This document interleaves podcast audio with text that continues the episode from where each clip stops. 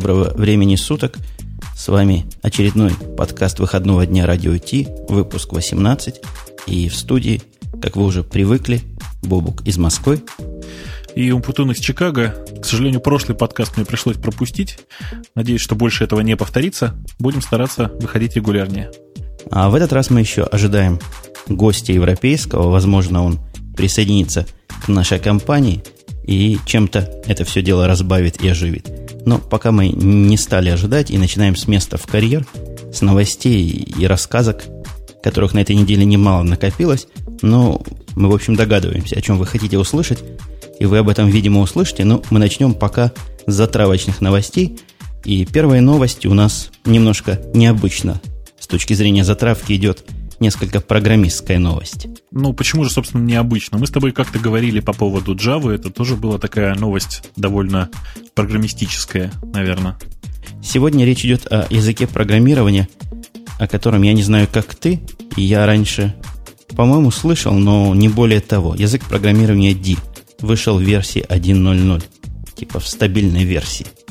Ну, тут надо еще добавить, что это такой э, специфический язык, который э, представляется как э, дальнейшее развитие линейки C и C++. То есть это такой намек на то, что это у нас будет крупный апгрейд, как в свое время был язык B, который превратился со временем в C, также и C превратится в D. Это такой язык э, довольно высокого уровня, наверное, еще, наверное, даже немножко выше, чем C++, уровень абстракции. Компилируется он в нормальный код э, и уже включен в э, коллекцию компиляторов GCC, если я не ошибаюсь. Автором этого языка является известный, и я помню, эти компиляторы Zortex C++ автор Walter Bright. И, но язык, надо сказать, странноватый немножко, тебе не кажется? Тут в статье, на которую мы напали, сказано, что он похож на C++, но в то же время пытается достигать таких же производительных параметров, как Python и Ruby, в смысле скорости разработки. Ты знаешь, я, глядя на вот примеры э, разработки этого языка, при примеры, как бы, которые прямо на самом сайте разработчика указаны, э, нашел некоторое количество вещей, которые, ну, было непонятно, почему не существует C++, да, такие как, например, э, нормальное подключение модулей, то есть нормальные импорты вместо классических э, севых инклюдов и так далее. То есть видно, что человек поработал и когда-то писал много на C++, и, в общем, видит те проблемы, которые в C++ есть. Тем не менее, действительно, язык выглядит довольно странно, потому что очень много каких-то непонятных мне конструкций. И единственное, что я действительно важного для себя подчеркнул из того, что вот я прочитал – что э, компилятор языка D было сделать намного проще, чем написать новый C++ компилятор. Это, в общем, наверное, хорошо, это положительный результат, конечно, но сложностью компилятора описывать сложность самого языка и качество самого языка довольно сложно. Вообще, на самом деле, я так понимаю, что у них очень маленький юзербейс еще. Этой системой пользуется очень мало народу, и сложно определить, насколько он хорош. И кроме того, несколько мешают определить, насколько он хороший или насколько он нехорош, различные глупые обзоры, которые тут и там встречаются. Ну, например, в одном из обзоров я читал сравнение этого языка с питоном, например, что, ну, на мой взгляд, сравнивать абсолютно некорректно. Это как круглое и длинное сравнивают. А, кроме того, частенько говорят, что тоже мне не очень понятно, о том, что, мол, C++ и C построены на неких старых технологиях разработки компиляторов, а вот D, например, построен на новой технологии. Но видя разницы между этими технологиями приводятся совершенно смехотворные вещи, на мой взгляд, не относящиеся к разработке компиляторов. Я, в общем, как человек в свое время занимавшийся разработкой этих компиляторов, не могу без содрогания читать этих малограмотных заметок. Ну, я, честно говоря, разработкой компиляторов непосредственно каких-то серьезных языков никогда не занимался. То есть все мы, конечно, в свое время написали как минимум один язык э, для самого себя, с мыслью, что наконец-то будет что-то удобное, на чем можно будет писать. Конечно, потом это все забрасывалось и больше не развивалось. Тем не менее, глядя на то, как реализован сейчас D, я не могу сказать, что это какая-то новая технология, потому что бэкэнд, например, используется при, ну, в компиляторе тот же самый GCC. Какая тут новая технология, я не знаю. Меня что немножко... Я тут нашел пример исходного текста, на который попытался пристально посмотреть, и который показывается, э, видимо, для подчеркивания преимуществ этого языка. На мой взгляд, в этом фрагменте уж слишком много парадигм одновременно сразу используется.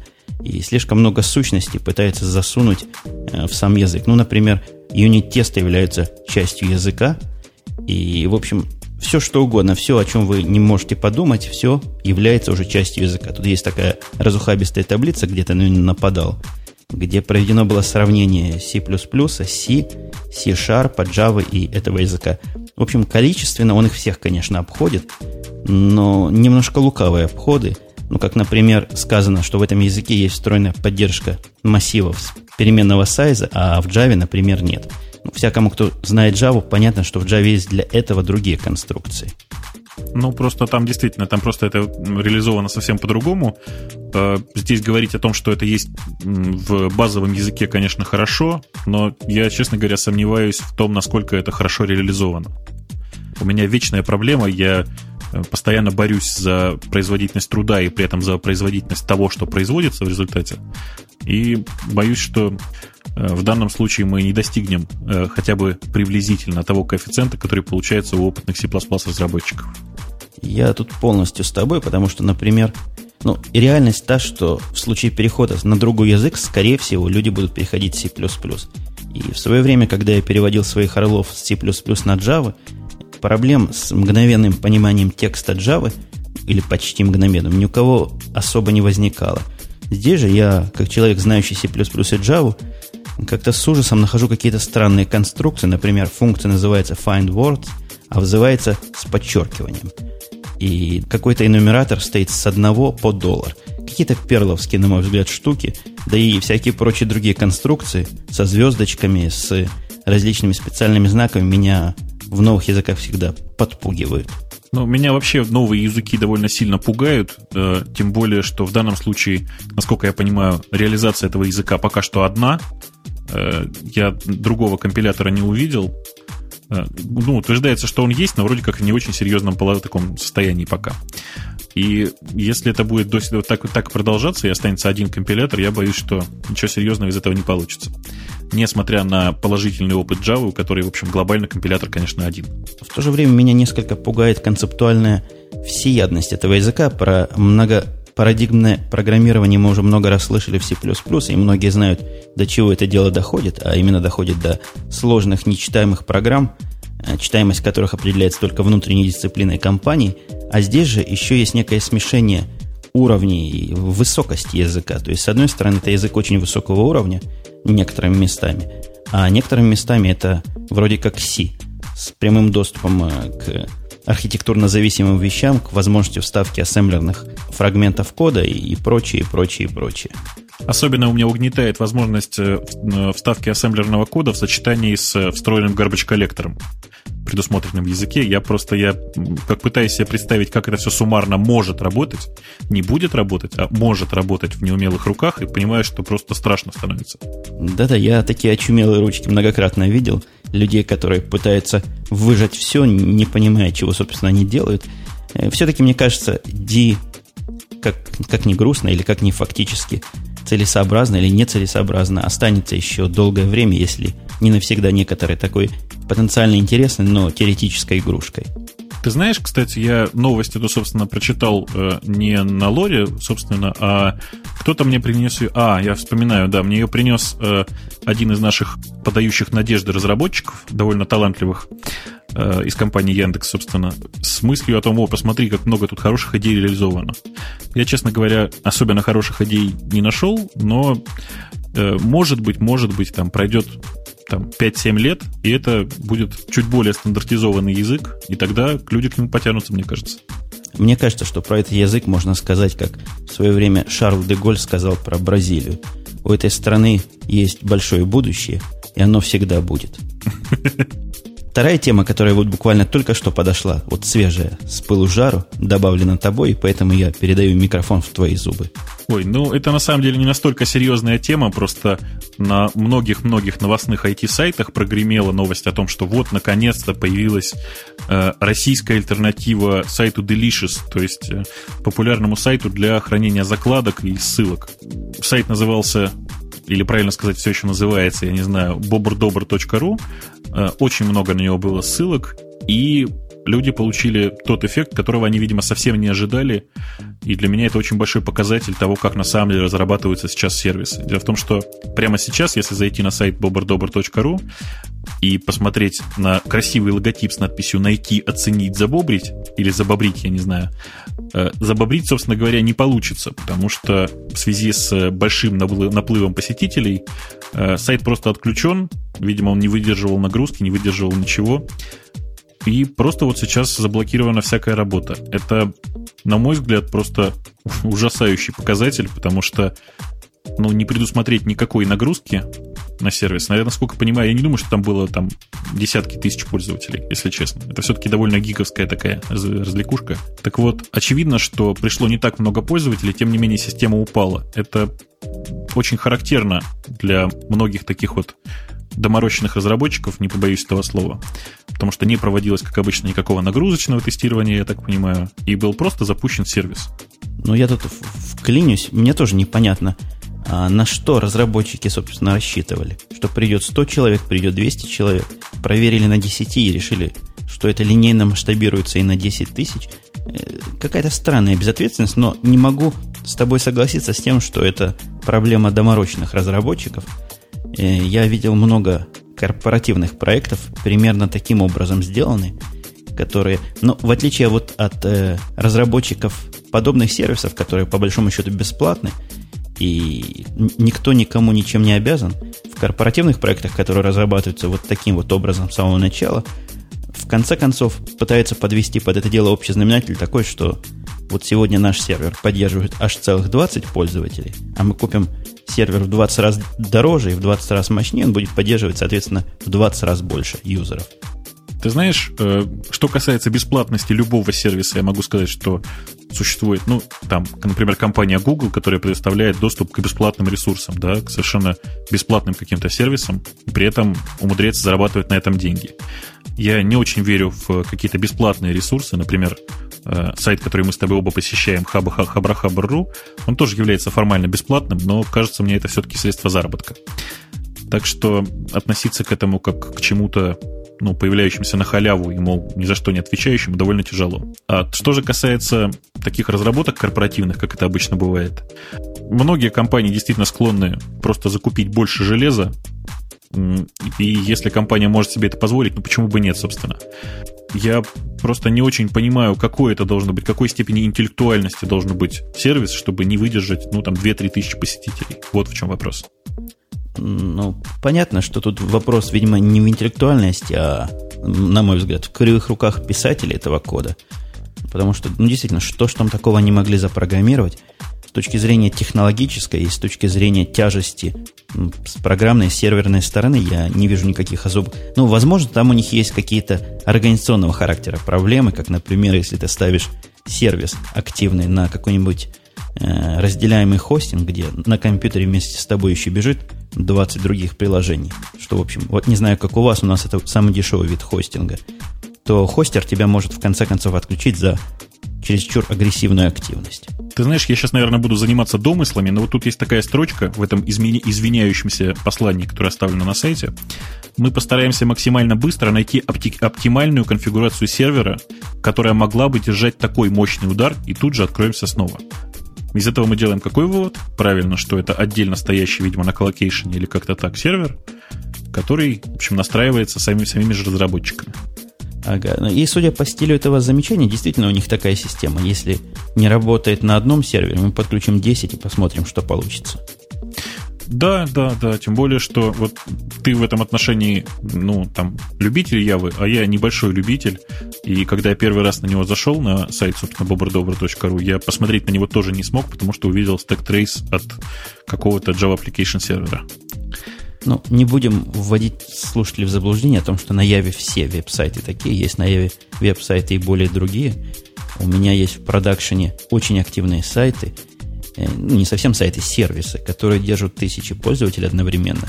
С, и не с такой ерундой, где кто-то кликает куда-то и записывает какие-то закладки, а с приходом массивных количеств данных, сотни миллионов записей в день и обработки этих записей.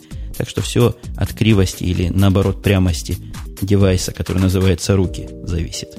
Да, тем более, что один из самых популярных среди гиков в России сайта Linux.org.ru тоже написан на GSP, собственно, с использованием технологии Java, и, по-моему, прекрасно работает, нагрузку выдерживает отлично. Ну, можно еще про eBay какой-нибудь вспомнить, и про всяких таких монстров, которые тоже выбрали Java в свое время как основную единственную платформу. И мягко переходим от темы разработчиков, хотя вторая тема не очень была разработческая, такая скорее сплетневатая. Я тут слово подбирал, как бы назвать. У нас есть некоторые хардверные темы, и, на мой взгляд, звонкие интересные темы. И первая из них, мне показавшаяся наиболее э, знаковой на прошедшей неделе, а именно выход Intel с новым Quad-Core процессором. Да, насколько я понимаю, это, конечно, скорее процессор для серверов, в первую очередь. Это расширение серверной линейки процессоров, которые представляет Intel очень такой подающий надежды апгрейд, потому что цены вырастают незначительно, при этом те обзоры, которые я вот сейчас видел, показывают, что это, пожалуй, самый быстрый из четырех ядерных процессоров, которые существуют в, в природе в таком доступно, доступном для покупки э, месте. Опять же, никаких серьезных пока что я не увидел обзоров, только так вот первые, первые тесты. Ты обратил внимание на те вот изменения в архитектуре, которые описываются? Какая-то такая странная тут описание архитектурных изменений из того, что я видел. Я тебя пока не забыл, хочу поправить. Они статьей утверждают, да и Intel своими анонсами утверждает, что это первый процессор, э, который не является серверным. То есть серверные четырехкорные процессоры уже были и до этого Xeon. А вот этот вроде бы из, для того же применения, что и обычный Core 2 Duo. И называется он, похоже, Core 2 Quad. Э, это на самом деле очень сложно осудить, да, потому что эти процессоры, они э, соответствуют, э, собственно, по спецификации Xeon 3220, который, в общем, по спецификациям один в один, как этот процессор. Я вообще не очень понимаю, в чем там внутренняя функциональная разница, но по цене они совершенно один в один, если я не ошибаюсь, 851 доллар заявлен. Тактовая частота у них один в один, но при этом, собственно, да, Core 2 Quad тут этой самой ветки 6600, если я не ошибаюсь, они позиционируют как общего назначения, и при этом Xeon 3220 позиционируется как чисто серверное решение. В чем разница, я не понял. Насколько я понимаю, разницы просто никакой. Э, у Xeon чуть-чуть больше э, объем кэша второго уровня. Я просто опасаюсь, что это на самом деле один и тот же процессор, просто один и тот же процессор под разными торговыми марками. Да, возможно, это маркетинговый ход, но все равно марка, вот это Core 2 э, и следующее слово хорошо себя зарекомендовал на хай-технических просторах. Да, и тем не менее ты заметил, да, что вот э, появление Intel Core звездочка э, как-то приостановило этот вот безудержный рост мании покупать все новые и новые процессоры. И я сейчас очень много вижу людей, которые по-прежнему находятся на Pentium 4 и не спешат никуда апгрейдиться пока. Мне кажется, тут гонка скорости процессоров и возможности процессоров обошла где-то на повороте гонку необходимости программ в таких ресурсах. У нас на работе есть целая серия лаптопов деловских D600, которые построены на Pentium M 1.8 и есть целая серия вот этих новых Core 2 Duo, последних D620. Сказать, что между ними вот особо разница где-то ощущается, в смысле Workstation, я не смогу сказать. И тот работает достаточно быстро, и этот работает достаточно быстро. Но ничего, ничего. Вот сейчас Vista и программа по раскрутке Vista наберет полные обороты, и всем придется апгрейдиться, потому что Vista, как оказалось по тестам на моей машине, ну просто чрезвычайно ресурсоемко. То есть я не ожидал, если честно. Знаешь, это как в анекдоте, что у вас там в сумке такое, я не знаю, но очень колбасу любит. Вот это то же самое, очень любит память. Очень любит э, процессор, причем в совершенно неожиданные какие-то моменты. То есть ты закрываешь окно, закрываешь окно браузера, и тут вдруг начинается какой-то дикий совершенно своп, какое-то торможение, что-то еще. И непонятно, что происходит, потому что системный монитор утверждает, что ничего не происходит. Ну, спасибо, спасибо. Мы лучше пешком постоим на своих убунтах, в которых поведение более или менее предсказуемо. Скорее, более предсказуемо, чем менее предсказуемо. А вот твой вопрос по поводу архитектуры отражен в этой статье. Я начал говорить как-то странновато. Опять поднимается в который раз вопрос, и в который раз он у меня вызывает удивление – Вопрос, который многие, или даже не вопрос, а опасения, которые многие поднимают в связи с появлением многоядерных процессоров, это о том, что программное обеспечение, видишь ли, не готово для вот этого много, многоядерного и многопроцессорного архитектурного изменения. Мне всегда составляет некое, некое напряжение мозга понять, о чем они, собственно, говорят. Ты понимаешь, ты встречал в жизни однопоточные программы, однонитевые, по-моему, их называют – конечно. Значит, мы с тобой просто люди, которые слишком много общаемся с серверами и не можем понять, в чем же здесь проблема. Значит, почему на серверах нет проблемы многозадачности, ну вот многопроцессорности? Потому что чаще всего на сервере работает не один ведущий процесс, а много. Если на сервере работает один ведущий процесс, это значит, остальные процессоры не загружены, и надо что-то менять, а, в общем, сервера это дело дорогое.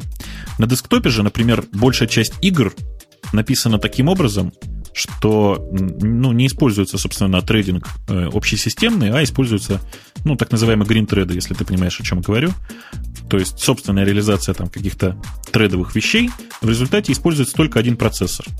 Очень многие пользователи и очень многие люди, которые играют в игры, очень жалуются, что вот у нас один процессор, ну, то есть у нас двухъядерный процессор, а используется только одно ядро. Вот здесь говорится именно об этом. Я, в общем, писал на заре своей туманной юности некоторые игры, пусть не такие богатые и такие могучие, как сейчас, но чего-то такого, которое э, мешало бы мне использовать много, многопоточную архитектуру, я и тогда особо не встречал. И мысли писать программы э, однопоточно. Единственное, конечно, хорошее объяснение программы я не говорю об играх, а программы такой с юзер-интерфейсом, это то, что многопоточность в том, что связано с юзером-интерфейсом, она всегда проблематична, несколько ортогональна. Но не все кнопочками и формочками заканчивается. Всегда есть там чего в бэкграунде поделать, и всегда есть кому отдать некоторые тяжелые задачи. Мне почему-то кажется, что это какой-то вопрос квалификации программистов. Может быть, не очень высокой, которые пишут user space приложения вот эти. Да, мне тоже всегда кажется, что в этой ситуации основная проблема находится в аккурат между клавиатурой и сидением. Потому что очевидно, что главная проблема здесь в головах разработчиков, которые не очень хорошо воспринимают трейдовую парадигму, которая, в общем, продвигается, по-моему, последние 15 уже лет. Ну и между нами, программистами говоря, трейдовая парадигма по сравнению с любой другой парадигмой, которая позволяет делать что-то больше, чем в одно что-то, я даже не знаю, как это одно что-то назвать, в одно бог его знает что, Считала. она самая, пожалуй, простая и самая доступная. Если ты сравнишь ее, например, с тем, что было э, на основе селектов сделано для того, чтобы параллельность в свое время ну, не симулировать, но как-то имплементировать, то threadовая парадигма явно и совершенно очевидно проще. А, да, конечно, проще. Не сказать, что производительней, но проще. А, мне кажется, еще видишь, что единственная там реальная много, как это сказать, многосчитальность, а, рассчитанная на много считалок система, которую я использовал кроме тредовой, это MPI, она действительно несколько порядков сложнее, по крайней мере, ну, для восприятия. Тут у нас в параллели, в бэкграунде появился наш третий участник, обещает скоро присоединиться, а мы пока переходим к следующей нашей теме. Фирма Sony, которая меня порадовала на прошлой неделе замечательным Sony Reader, в этот раз порадовала более широкий круг своих потенциальных заказчиков неким фантастически контрастным 27-дюймовым HDTV прототипом телевизора. Э, я вот очень опасаюсь, я смотрю на эти картинки, я читаю это описание, и мне все время вот боязно спросить, а сколько же стоит этот LCD-монитор? Цену, цену пока нигде никто не говорит, ну, бог его знает. А леды эти, на основе которого... Они не такие уж и дорогие, когда маленькие. Эти дисплеи используются как задние дисплеи в многих продвинутых э, фотокамерах и не особо дорогие. Я не знаю, что у них с размером. Я слышал, что есть технологические проблемы большие OLED-дисплеи делать. Ну, надеюсь, что пока оно выйдет на рынок, цена как-то упадет до разумных пределов. Да, тут надо заметить, что у разрешения у этого OLED-дисплея, по-моему, подходит для HDTV, да, то есть 1980 на 1800. Ну да, они называют это 1080p резолюция. Это самый высокий HDTV, который есть в природе сейчас. Я вот не знаю, чего, чего здесь особенно рассказывать. Единственное, что э, действительно вот картинка, которая даже фотография этих самых дисплеев выглядит просто потрясающе. Э, в частности тем, что здесь стоит много-много этих экранчиков, и видно, что изображение совершенно не меняется в зависимости от того, под каким углом ты на него смотришь. Вот это, конечно, подкупает. Да, но, к сожалению, фантастическую контрастность мы увидеть не можем на наших дисплеях с весьма конечной контрастностью, но сказано в этом сообщении, что контрастность ожидается один к одному миллиону. В общем, ум за разум у меня заходит от таких цифр. И как это будет выглядеть в жизни? Что вот это означает? Ты мне можешь объяснить? Мне кажется, это означает контрастность между черным и белым. А, то есть э, это какая-то очень, очень, очень большая цифра, да? Просто для меня это просто пустой звук. Я не очень понимаю, что это означает. У продвинутых телевизоров, у самых продвинутых, которые я встречал, это число было 10 тысяч. По-моему, даже 15 тысяч я где-то видел. У обычных телевизоров оно может быть и 5 тысяч, и 3 тысячи. Сколько у дисплеев, я не очень в курсе, как бы не совсем моя тема, но миллион или хотя бы даже 100 тысяч я такого, такого числа никогда не слышал. То есть черное у этого дисплея будет абсолютно черное, а белое, соответственно, абсолютно белое. Да, и то, и другое, как известно, э, тоже цвет, поэтому это, в общем, в любом случае цветной экран. Это я попытался пошутить так. Я думаю, что нам с тобой потихонечку стоит тоже какими-нибудь маленькими шагами к другим темам. Я тебе могу пока рассказать э, байку, которой у нас не было с тобой в запланированных новостях. Э, совершенно случайно э, столкнулся с очень интересной, на мой взгляд, новостью. Многие пользуются, многие пользователи сети BitTorrent, неправильно называть это скорее сетью, а скорее сетью и сетью по интересам, а не сетью в техническом понимании этого слова, многие пользуются трекером на piratebay.org. Это один из самых известных э, пиратских трекеров BitTorrent, раздающий всевозможный контент с не слишком легальным содержимым, например, э, всевозможный варис или, например, всевозможные там, видео, которые довольно сложно купить или довольно сложно просто найти и скачать в других сетях. Так вот, э, этот довольно известный трекер на днях выступил с очень интересной инициативой. Они просят э, подарить им немножко денег, как это обычно бывает через систему PayPal, для того, чтобы они могли выкупить э, Sealand, о котором мы с тобой тоже недавно вспоминали, ту самую военную платформу, на которой стоит много-много сейчас серверов, которая является отдельным государством и в котором не действуют никакие законы о копирайте. Э, хотят они выкупить все это государство целиком, установить на нем собственно, на всех серверах качалки этого самого контента из BitTorrent для того, чтобы раздавать его совершенно свободно всем и каждому, э, при этом оставаясь совершенно легальным предприятием. Ну, вообще, мне кажется, тут есть две проблемы или две специфики этого вопроса. Насколько я знаю, это, э, это государство на платформе является самопровозглашенным, то есть, может, оно де-факто и государство, но вот что по поводу де-юра, это не очень понятно. По поводу де Юры я примерно год назад, э, заинтересовавшись этим вопросом, полез читать его историю, выяснилось, что э, так как э, английский вообще, ну, как бы суд Великобритании, он тоже э, такой же прецедентный, прецеденный, как это сказать, прецедентный, наверное, да, прецедентное право, в результате одного из судов, которые произошли в 1959 году, было принято решение о том, что это самостоятельное, совершенно самодостаточное государство, не зависящее от Великобритании. Таким образом, это все-таки действительно совершенно самостоятельное государство, признанное э, некоторым количеством других государств. Э, то, что оно самопровозглашенное, в данном случае к ничему не помешало. Больше того, э, у этого государства до недавнего времени были свои паспорта, у него до сих пор есть своя валюта, и, в общем, Великобритания на него не претендует, это действительно так. А, собственно, piratebay.org э, периодически чешут репу, вот они, чувствую, собрали уже какое-то количество денег, видимо, их не очень много, но они пишут, что если они наберут достаточно денег, э, недостаточно денег для того, чтобы э, купить Силанд, они попытаются купить небольшое другое какое-нибудь островное государство, потому что цены на небольшие острова сейчас порядка 50 тысяч долларов всего, чего им хватит совершенно точно для того, чтобы организовать серверную платформу. Я думаю, так фактологически Силенд правильно назвать платформенным государством, а не островным. А по поводу самой идеи у меня как бы сомнения. Потому что не является ли более адекватным и конвенциональным и простым способом купить эти самые сервера, этот самый хостинг в каком-нибудь другом месте, не столь экзотическом, который просто не поддержит все эти копирайтные заморочки, и мест таких, в общем, на свете все еще много и много осталось. Э, например, я просто не очень знаю, не, не знаю ни одного государства, где можно было бы это официально легально совершенно использовать. Ну, например, где-нибудь в Китае. Нельзя разве такое сделать? Э, в Китае есть э, свое законодательство. Они тоже следят как-то за копирайтом. То, что там не особенно за это преследуют, это как бы не значит, что это, не, что это на самом деле легально. Это так же, как у нас в России. Очень много сайтов с варизом, тем не менее, это не означает, что это легально. А на территории Силанд у них официально есть официальная политика, государственная политика по поводу того, чего нельзя э, сохранить, хранить на этих серверах.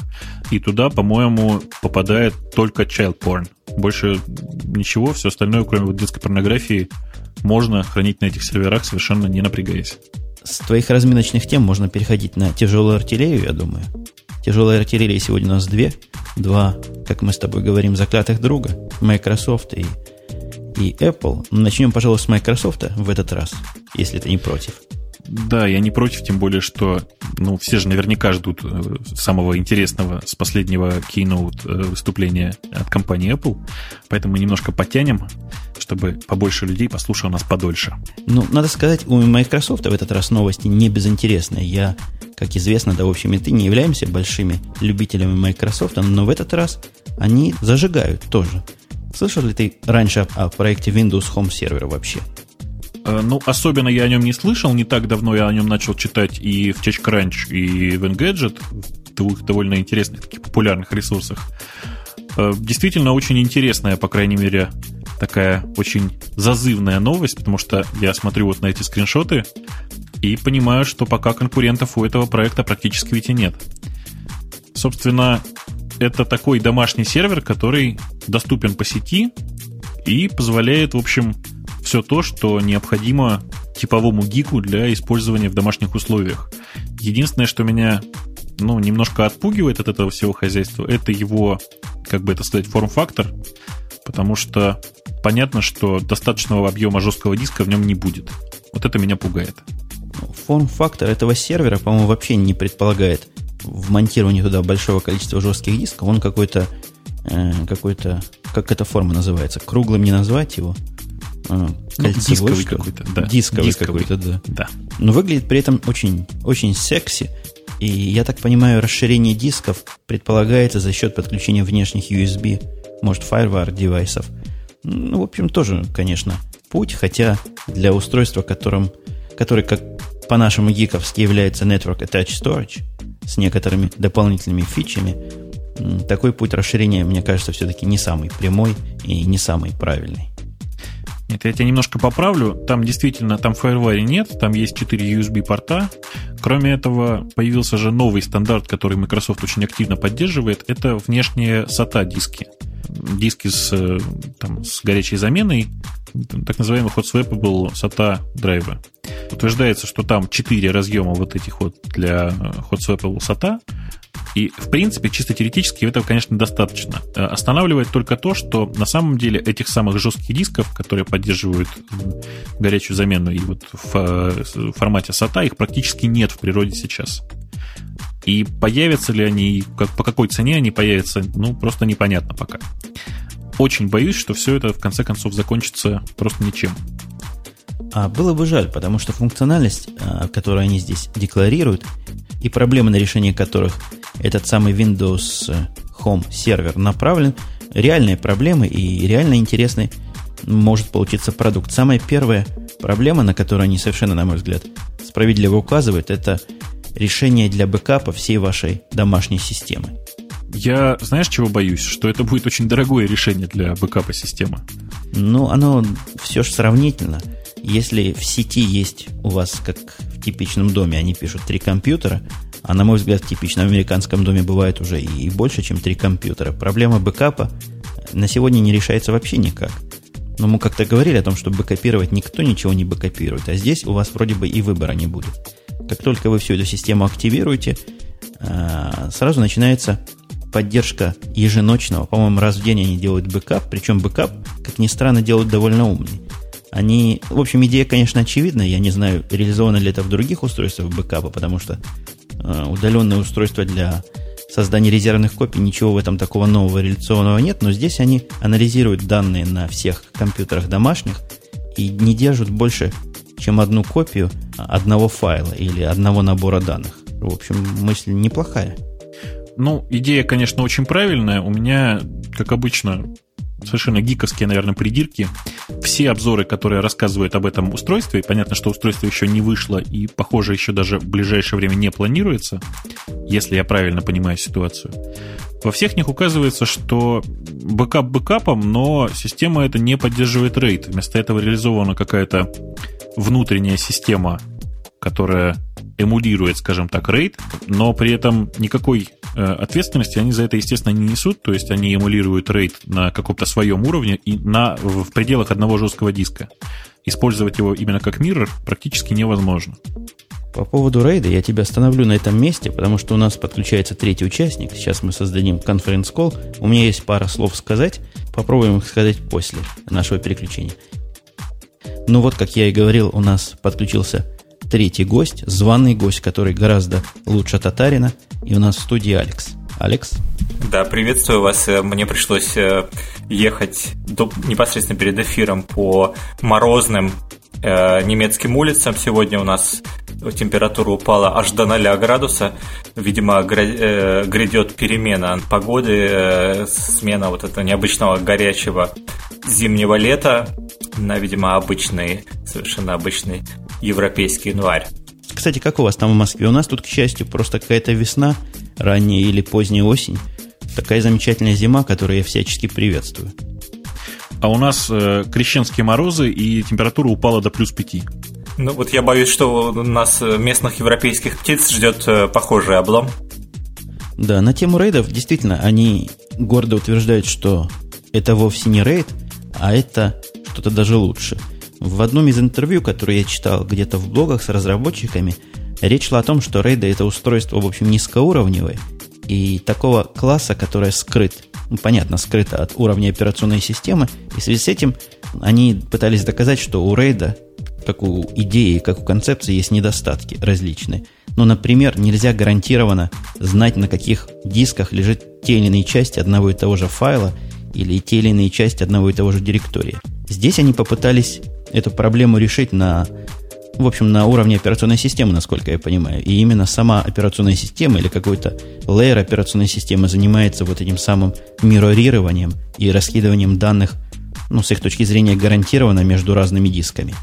Э, я, честно говоря, всегда боюсь таких доморощенных решений, даже если их делает такая большая компания, как Microsoft, потому что честно говоря, если это, это устройство будет использоваться как э, средство бэкапа, я бы хотел э, старое проверенное решение, которое совершенно стопудов гарантированно работает и не мешает мне, не сбивает мне голову какими-то новыми знаниями, которые я должен приобрести для того, чтобы обеспечить просто обычный бэкап.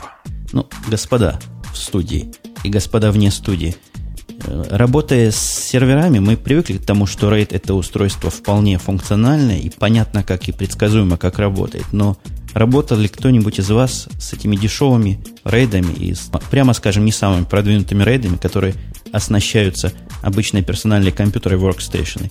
Это, на ваш взгляд, рабочее решение?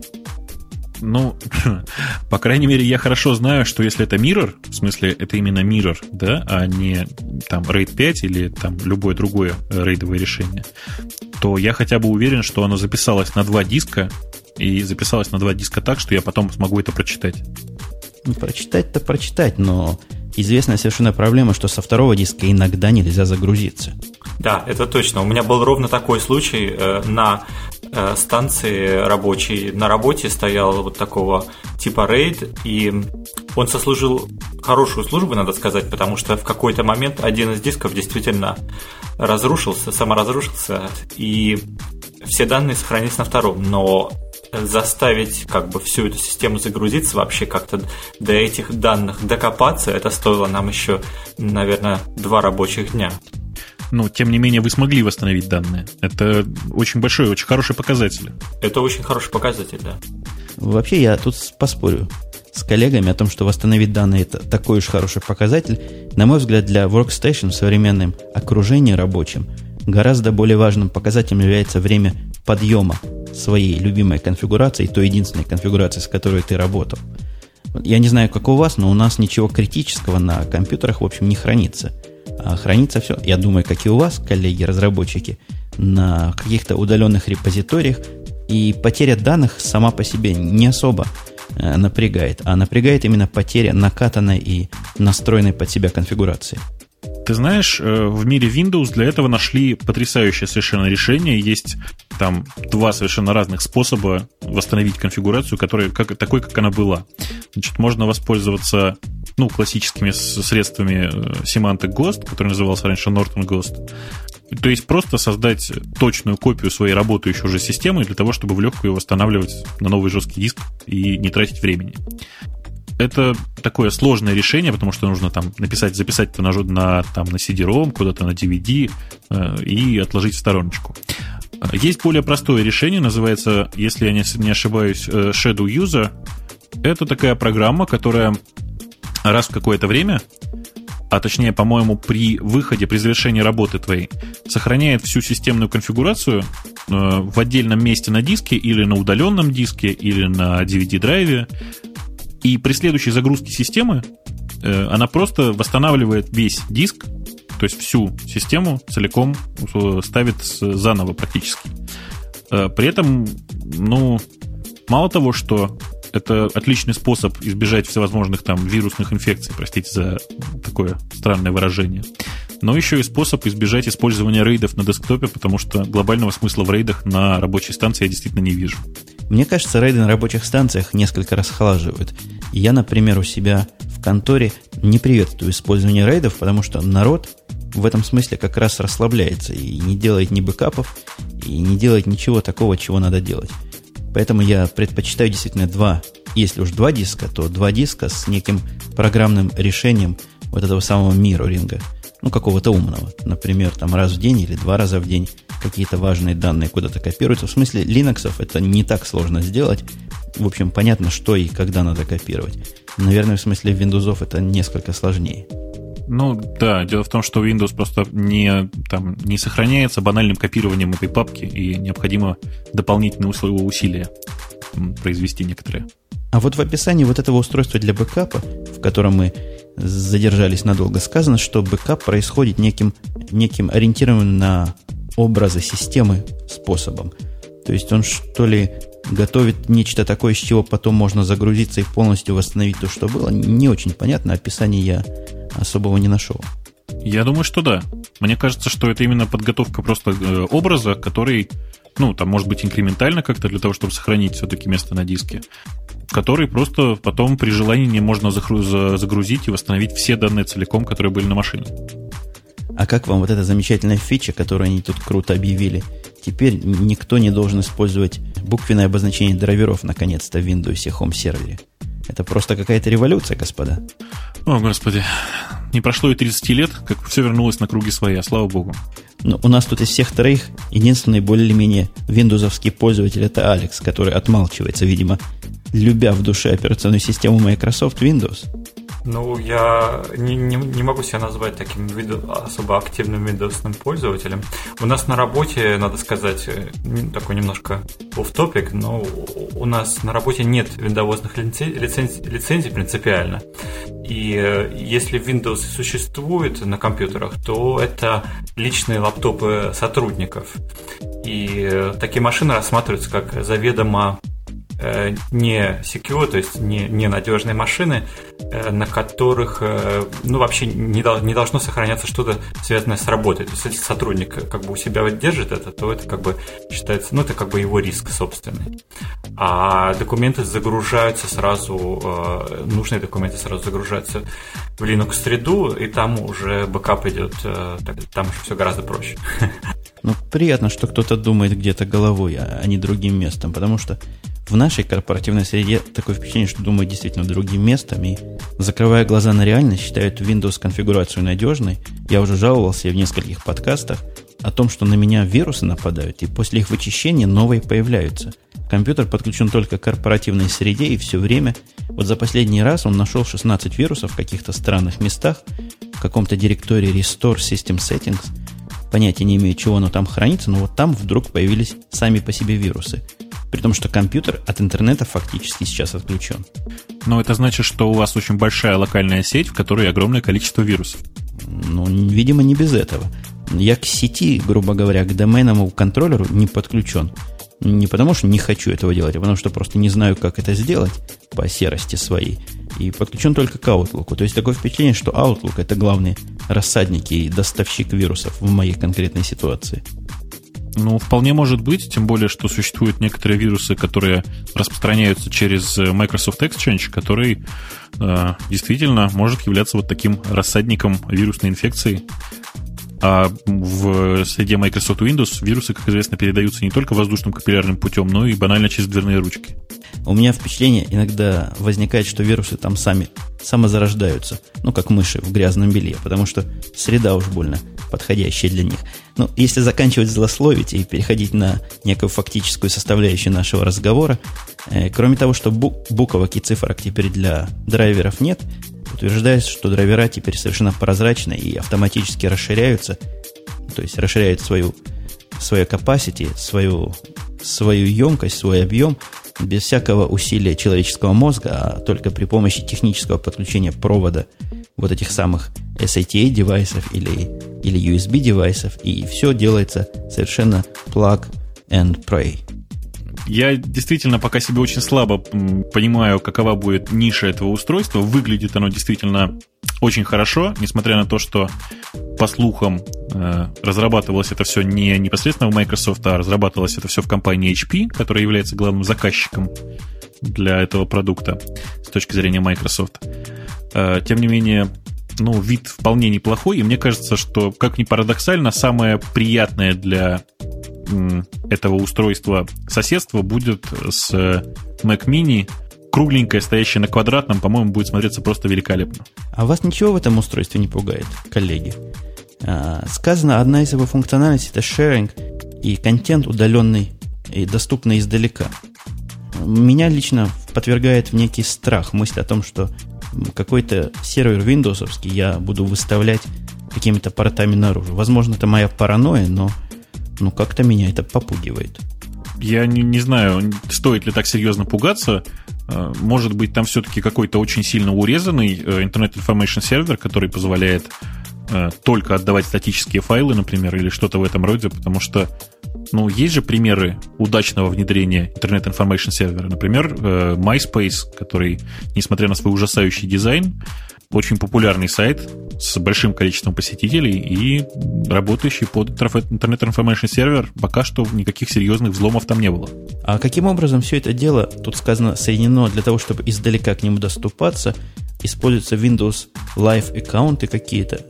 У них что, своя система адресации здесь? А IP-адреса уже не хороши? Я тебе расскажу, все очень просто. Ты знаешь, у Apple есть такая система Bonjour которая используется именно для, ну, вот таких вот, для идентификации сетевых ресурсов. Э, то есть вот эта вся схема Bonjour, Rendezvous и тому подобные сложные французские слова, которые использовались для уникальной идентификации ресурсов в сети. Собственно, Microsoft в очередной раз изобрела велосипед, изобрела какую-то новую свою схему, которая с помощью э, Microsoft Live аккаунтов вот таким вот хитрым образом. Помните, у Microsoft была история с Microsoft Passport? Вот если я правильно понимаю, э, нынешняя схема авторизации – это дальнейшее развитие э, идеи Microsoft Passport и глобальной авторизации через сервера Microsoft. Ты знаешь, я сейчас, наверное, выступлю в очень необычной роли, в роли защитника компании Microsoft. Дело в том, что у компании Microsoft наметился очень э, правильный шаг. Они собираются отказаться от системы Microsoft Passport в пользу системы так называемой Card Space. Ты что-нибудь слышал уже об этом? Первый раз слышу. Э, если очень вкратце, это такая клиент-сервер based э, сложная схема авторизации, которая позволяет э, аутентифицироваться с помощью некоторых внутренних записей на разных сервисах, не привязываясь к какому-то конкретному серверу. То есть, грубо говоря, с помощью системы Microsoft Card Space можно будет авторизоваться на любом сайте, который поддерживает эту авторизацию. Э, система, я просто ее видел в деле. Э, эта система действительно очень неплоха. Э, больше того, поддержка Microsoft Card Space будет в следующей версии Firefox. Спонсируется эта разработка, собственно, компанией Microsoft, о чем можно было бы поговорить, наверное, отдельно, о таком странном союзе Firefox и Microsoft. И эта схема действительно на порядок более интересна, потому что она совсем никак не привязана к непосредственно Microsoft. Это меня очень удивило. Это очень странный шаг с точки зрения, как бы это сказать, корпоративного развития и с точки зрения идеологии Microsoft Passport. Но главное, что вот шаг в правильное какое-то направление сделан, и CardSpace сейчас чем дальше, тем активнее продвигается как этакий правильный протокол для аутентификации пользователей. Ну, закрывая тему Microsoft э, в разрезе устройства Windows Home Server, я могу только напомнить, что этот Home Server предполагается быть центральным местом вашего домашнего компьютерного центра, объединять все в себе необходимые фичи, которые тут можно себе придумать в смысле объединения. И идея, на мой взгляд, как минимум любопытная и как максимум правильная, несмотря на то, что много подобных устройств, как мы уже говорили, есть, но объединить все это в одном таком дисковом, секси выглядящем коробочке, это было бы, мне кажется, интересно и, видимо, даже и перспективно. Действительно, идея очень интересная, и нам надо, наверное, с тобой все-таки начинать потихонечку двигаться к следующим темам, потому что иначе мы наговорим еще, я думаю, на часик, потому что очень уж цветастая такая тема, вполне сравнимая, кстати, все-таки с э, идеей Mac Mini. Переходим потихонечку к теме гаджетов. И следующий гаджет, который тут у нас сказан, мне кажется, близок как Алексу, так и тебе, Бобук, а именно новый Nokia Internet Tablet N800. О, да. Это совершенно отличное устройство. Алекс, ты уже видел его? У вас в, в Америке, я знаю, его уже продают. Нет, не видел, нет. Насколько я знаю, он доступен уже для заказов через магазины CompUSA, и больше того, очень многие мои американские друзья уже имеют это устройство и с восторгом о нем отзываются. Э, это, как у нас принято теперь говорить, самый правильный телефон от Nokia. В нем нет GSM-модуля совсем. То есть это первое, как, как здесь называется, на интернет-таблет. На самом деле это, конечно, просто очень удобный, чуть-чуть больше, чем наладонник, э, с поддержкой э, Voice over IP соединений. И это первый девайс такого класса, который поддерживает Voice over IP вместе с видео. Больше того, я вам скажу, это для меня просто явилось очень странным открытием. Я не знаю, пользуетесь ли вы Windows программой Google Talk, которая, собственно, э, реализует там некоторый сабсет протокола Jabber и одновременно является Voice over IP мессенджером. Так вот, э, компания Nokia по заказу или по договоренности с Google э, сделала поддержку видео для этого клиента. И в самом непосредственно Google Talk еще поддержки видео нет, а в Nokia, Nokia уже позволяет общаться через Google Talk аккаунты с э, видеоизображением. Я просто посмотрел на видео двух людей, которые разговаривают по видео друг с другом. Это очень увлекательное зрелище вообще. Мне кажется, что это очень большой шаг в будущее, когда стоят два человека на большом расстоянии и видят друг друга реально. Очень как-то увлекательно. Что ты можешь сказать по поводу операционной системы? Это же как некая, некий, некая разновидность Linux?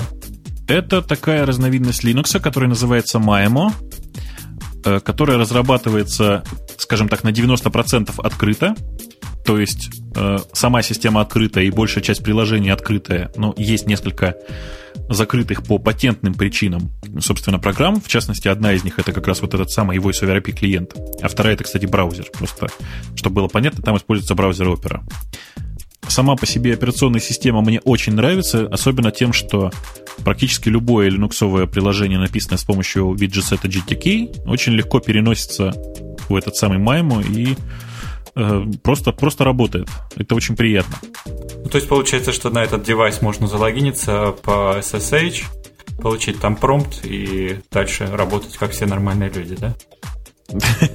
Можно сделать и так. Кстати, я тут провел совершенно ужасный эксперимент. У меня предыдущие модели, вот эта модель называется N800, а предыдущая называлась N770, и у меня на ней стоит Emacs. Я вот всем рассказываю, что мой любимый текстовый редактор отлично работает на моем наладоннике. Кстати, я тут вспомнил, единственная глобальная претензия к операционной системе, которая установлена в этом, как бы это сказать, интернет-девайсе, появилась вот только начиная с N800. Дело в том, что в этом устройстве два полноценных, полноразмерных SD MMC слота. И каково же было мое удивление, когда оказалось, что разработчики не подумали и не включили модуль поддержки софтварного рейда для, этих, для ядра этого устройства. То есть собрать мой любимый Mirror или любой другой э, софтварный рейд на этом устройстве не получится. Хотя я уже подумываю о том, чтобы все-таки пересобрать ядро э, для полноценной поддержки там хотя бы, ну, хотя бы мирроринга просто. Один мой знакомый хакер мечтает о покупке. Сначала он мечтал о предыдущей версии, а теперь он мечтает о покупке N800, но в несколько странном разрезе.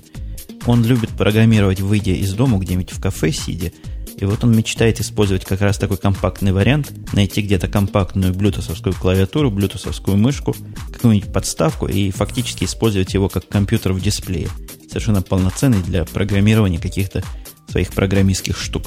Это вообще реально делать на N800? Да, совершенно реально. Больше того, есть прямо готовый пакет с э, этим самым GNU Compiler Collection GCC, который использует большинство, я думаю, сейчас разработчиков. Bluetooth э, клавиатуры поддерживаются, по-моему, совершенно все. Э, как бы это парадоксально ни звучало, кроме некоторых Bluetooth клавиатур от компании Nokia, потому что они немножко нарушают стандарт, стандарт спецификацию. Мыши, все остальное тоже работает прямо из коробки. Единственное, что там не очень быстрый процессор, там армовский процессор. Если я не ошибаюсь, при последнем апгрейде он стал 320 МГц. 320, да. И, да, и это, ну, в общем-то, доста- достаточная цифра, потому что, ну, Жень, ты, наверное, тоже помнишь, как программировать на, на не знаю, там, 486 DX400 машине. Вот примерно это то же самое. Я даже помню, как программировать на 8086, по-моему, 4 мегагерцовой машине. Ну, я думаю, что ты тогда не писал на C++. Нет, тогда я писал поначалу в машинных кодах, а потом на ассемблере. Ну вот, возвращаясь к устройству, к этому, терзает меня некие сомнения и некая двойственность по отношению к нему.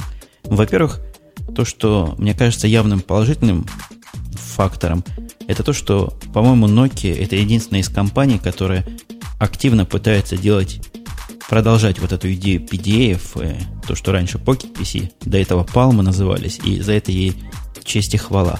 А с другой стороны, ну что ж оно такое страшное-то? Тебе не нравится дизайн? Ну вы посмотрите на этот N800 картинку. Ну что ж он такой ужасный? Я не знаю, мне кажется, что это очень такой какой-то гиковский девайс. Конечно, не хватает вот того самого секси-ощущения, которое Э, появляется от того гаджета, который мы с тобой сегодня еще не обсудили. Я как-то вот все боюсь прикасаться к этой теме. Выглядит он, конечно, не очень, но зато у него внутри настоящий Linux, он взрослый такой, очень ответственное устройство. Я, кстати, очень хочу сказать, что я придумал, наконец, потрясающее, на мой взгляд, решение как использовать э, Nokia 770 и Nokia N800 э, таким образом, что вот ни, ни одно другое устройство его не, замен, не заменит. Этим устройством очень удобно пользоваться в ванной. Вот сидишь в ванной, а одной рукой в это время э, браузишь совершенно нормальный интернет, используешь Instant Messenger, который на основе протокола Jabber, и вообще чувствуешь себя прямо вот так комфортно, как будто бы сидишь в кресле и ничего не мешает. Ну, мне тоже нравится эта идея, и э, то, что там нет GSM-карты, это показательно, потому что чем лучше коннективити у таких устройств, тем меньше необходимость в GSM протоколе, как, ну, в общем-то, серьезно устаревшим. И э, я, например, э, к, э, к себе вот в девайс в XTA э, не, не поставил, не активировал там никакую телефонию GSM, да, потому что не чувствую никакого порыва. Один из примеров уже отмершей, как бы намертво отмершей части э, GSM протокола, это смс. -ки. Вот есть есть возможность в e-mail э, клиенте да, послать e-mail, а есть возможность вместо e-mail адреса написать адрес, по которому будет посылаться смс. Но зачем? как бы э, платить за это еще деньги, в общем, какой-то непонятный странный протокол, смс может уйти в никуда и не вернуться и э, просто пропасть. Но это вот, по-моему, пример такой, что сам весь GSM целиком последует за этим. И при улучшении connectivity, в общем-то, ничто не мешает все делать через IP, то есть Voice over IP. И переход, так сказать, э, разумное устройство на Linux э, – это следующий шаг логичный, потому что Microsoft, конечно, большое спасибо Microsoft, что он э, вот как бы может себе в убыток сделал такую инвестицию, разработал нормальную более-менее систему Windows Mobile, таким образом поддержал рынок, вообще как бы раззадорил потребителя, как-то подтолкнул все это, но после того, как он выработал все эти юзер-кейсы и разработал как бы всю, всю, э, всю эту интерфейсность, в общем, вполне логично прийти с Linux и все это сделать по-людски. Это я всегда очень люблю вспоминать анекдот о том, что мы сейчас медленно спустимся с гор и полюбим все стадо. Э, так вот, просто э, Дело в том, что разработчики э, в Nokia, видимо, решили последовать именно такому способу развития событий. Никуда не торопятся совершенно. Я просто очень активно слежу за проектом Майма и за тем, что там происходит. Никуда не торопятся, очень делают все тщательно. Действительно, есть некоторые претензии как к дизайну самого устройства, так и к дизайну некоторых приложений, которые поставляются вот прямо в коробке. А ко всему остальному у меня вот никаких претензий совсем. Разве что я бы, конечно, увеличил мощность э, батареи встроенной. И в этот момент, дамы и господа, а в постпродакшене я поставлю в это место громкие фанфары, мы переходим к самой яркой теме прошедшей недели, которую, я думаю, даже не надо и представлять. О, да, ура! Господи, поддержите меня кто-нибудь. Я, видимо, очень глубоко больной Apple человек, потому что у меня, э, я не знаю, вот вы смотрели, собственно, этот Keynote? Смотрели в прямом эфире, нет? Смотрели. Я не знаю, шло ли оно в прямом эфире. Я посмотрел через, наверное, час после выкладывания этих кейнотов на, на Apple сайт. Э, дело в том, что я за этим всем следил в прямом эфире. Мы нашли совершенно варезный поток, ну, варезный в не самом лучшем смысле этого слова, варезный поток. Эм, поставленная была где-то в не очень удачном месте камера, которая в прямом эфире транслировала то, что происходило на Keynote. Во-первых, не удержусь, вот еще промолчу все-таки про само устройство, еще все-таки еще раз скажу о том, что э, Стив Джобс это потрясающий шоумен, потому что держать в напряжении вот по максимуму, практически полтора часа огромную аудиторию, и я не знаю, видел ли ты как, это, как это закончилось, но там люди просто в конце встали и стоя аплодировали до тех пор, пока он не ушел. Несколько раз вызывали его еще раз после музыкантов уже. Ну, Кашпировский прямо. Да, это хуже, чем Кашпировский, потому что после Кашпировского люди пытались как-то лечиться, а здесь он нас, наоборот, всех заразил, потому что очень много людей вокруг меня теперь бредят идеей, как бы побыстрее найти этот самый iPhone. Э, если кто вдруг случайно, хотя я в это не верю, если кто-то вдруг случайно не знает, Apple действительно наконец-то представила людям новый рынок, который, за который она будет бороться. Это рынок э, сотовых телефонов, причем сотовых телефонов ну, высшей ценовой категории, скажем так. До того, как мы начали перемывать э, косточки непосредственно устройства, у меня такой вопрос. Я сам не смотрел презентацию.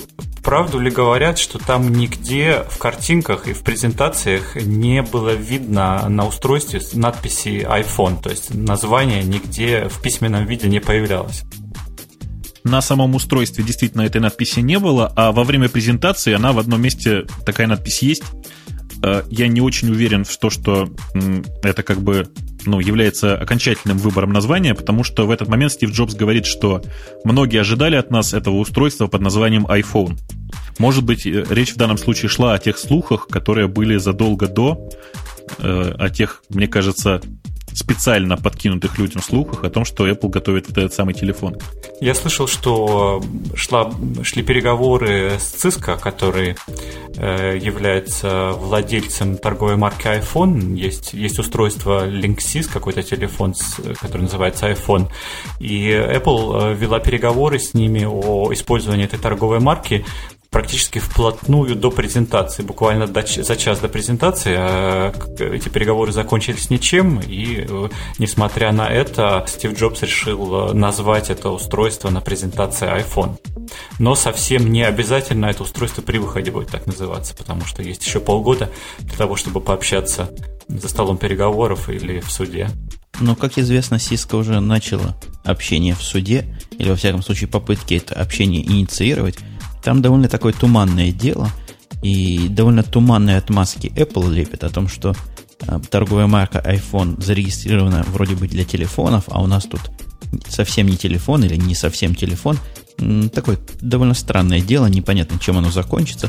Меня тоже терзает смутное сомнение, будет ли все это дело называться таки айфоном, но в народе и в массах, и на всех абсолютно сайтах, где обсуждается вот этот комбайн, этот гибрид, его называют упорно айфоном. Э, я тут еще должен заметить, э, я не знаю, обратили ли вы внимание, э, там показывали еще раз этот самое устройство под названием ITV, пока мы потихонечку к айфону подбираемся. Вот это устройство ITV, которое позиционировалось как домашняя приставка для, ну, как бридж между телевизором и iTunes Video Store в данном случае. Так вот, на этом устройстве ITV тоже нет надписи ITV. Там нарисовано вот это Apple яблочко, и дальше стоит слово TV. Джобс абсолютно официально сказал, что ITV это было кодовое название, а теперь это будет называться Apple TV.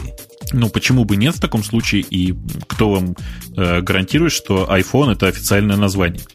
До тех пор, пока это устройство не вышло в продажу, а выйдет в продажу оно, как известно, только летом этого года, и то только на территории США, и то только с одним конкретным сотовым провайдером, нет никакой гарантии, что оно действительно будет называться iPhone, и больше того, я уверен, что оно не будет так называться, потому что компания Cisco не э, из тех, кто легко отдает свои торговые марки.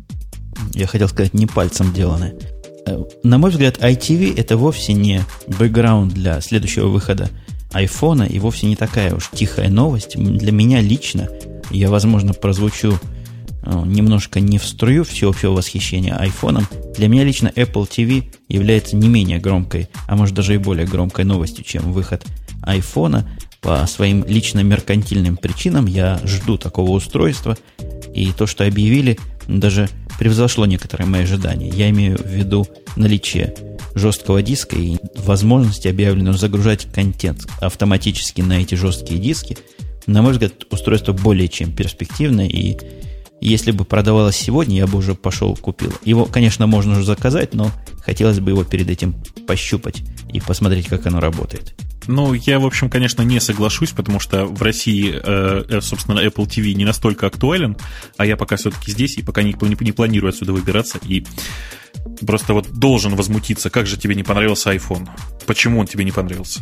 Я слышал, вчера я был в магазине, отвозил жену и зашел в рядом стоящий компьютерный, не очень компьютерный, сейчас называется офисный магазин, но фактически офисные магазины это филиалы компьютерных магазинов. И услышал в компьютерном отделе разговор двух продавцов очень гиковского вида. Один говорил другому, ты слыхал, вышел iPhone. Тот говорит, да, конечно, крутейшее устройство. Тот ему говорит, если бы не операционная система от Apple, этому устройству вообще цены не было. Я, удивленный этим разговором, остановился послушать. Оказалось, продавцы являются поборниками open source и вот не любят Apple за то, что Apple это не open source система. Вот такая вот акселерация в магазинах у нас происходит. Но на самом деле там стоит очень, очень урезанная, судя по слухам, версия да, Mac OS X очень урезанная, очень кастомизированная для, понятно, ARM, ARM, ARM архитектуры, на которой это все работает. Э, честно говоря, я не воспринимаю Mac OS X как закрытую архитектуру. Для меня это, в общем, архитектура достаточно открытая.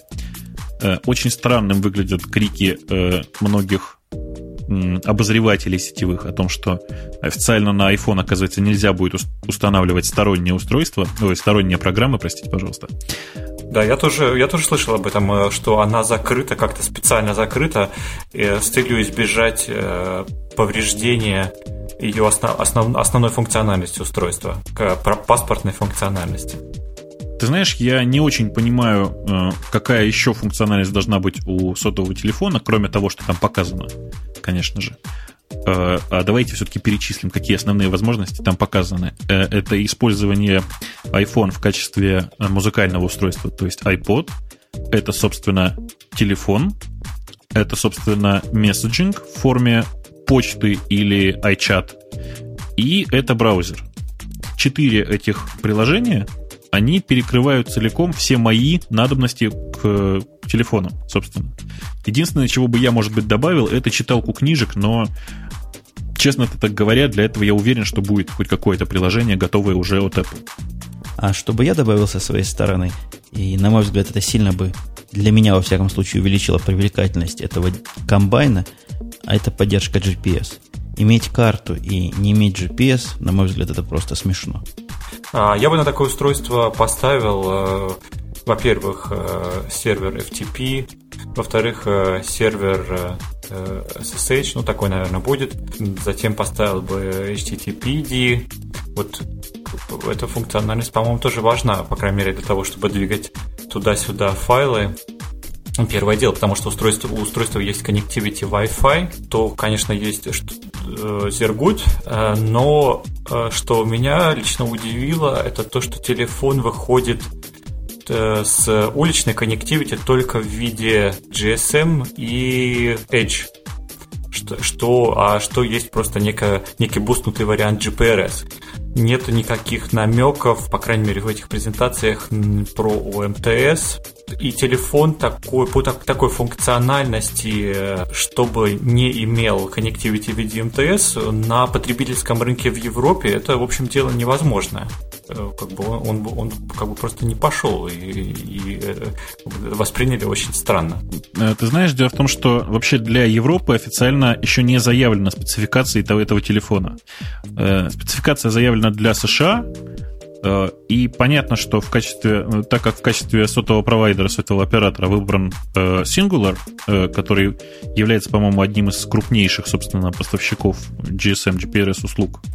Да-да, у них самое лучшее покрытие в Штатах, да. Да, так вот, понятно, что они выбрали именно этот протокол, потому что он у них самый такой, самый распространенный для них, для Singular. Кто будет партнером в Европе, пока неизвестно, и понятно, что от этого будет зависеть, какой модуль там установлен.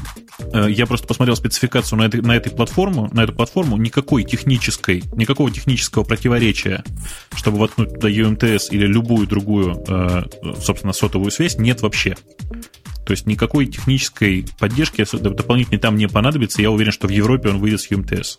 И я предлагаю наш разговор перевести в более конкретные рельсы от э, эмоционального обсуждения устройства в целом вернуться к обсуждению его отдельных аспектов, потому что, как ни странно, как вам, господа коллеги, может показаться странным, далеко не все наши слушатели понимают вообще, о чем мы здесь говорим, и какие такие замечательные фичи, которые мы тут вкратце перечислили, там будут, и что они будут делать.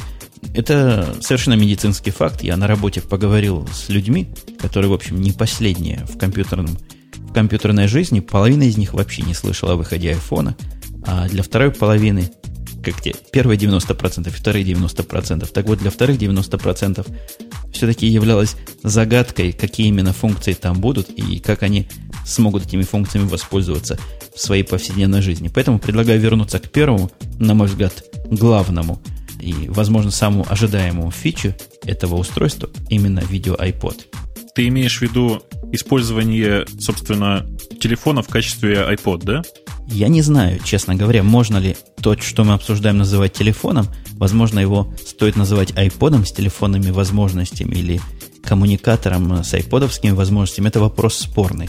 Но то, что условно называемый iPhone является шикарным, широкоэкранным, большоэкранным iPod, это медицинский факт. И больше того, это первый, по-моему, iPod, у которого разворачивается экран под разными углами. Действительно, в некоторых презентациях показывается его видеовозможности. Видеовозможности просто поражают. Э, видно, что э, большая часть нынешних современных наладонников даже рядом не стояла по гладкости того воспроизведения и по гладкости того вот ощущения, которое остается от этих видео показывающих, как проигрывается видео на iPhone, просто потрясает, конечно, всех и подкупает моментально то, что если вы держите телефон в режиме портрет, грубо говоря, то вы видите картинку, как вы понимаете, в не очень удобном формате, когда сверху и снизу две больших черных полосы.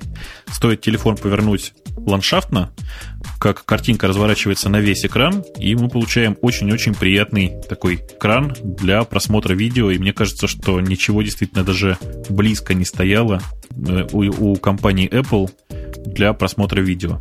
То есть у него какой-то сенсор э, силы тяжести, он поворачивается сам э, как, после того, как его поворачиваешь в пространстве, да? О, нет, еще раз, у него три э, сенсора положения. Сенсор, сенсор положения и сенсор движения.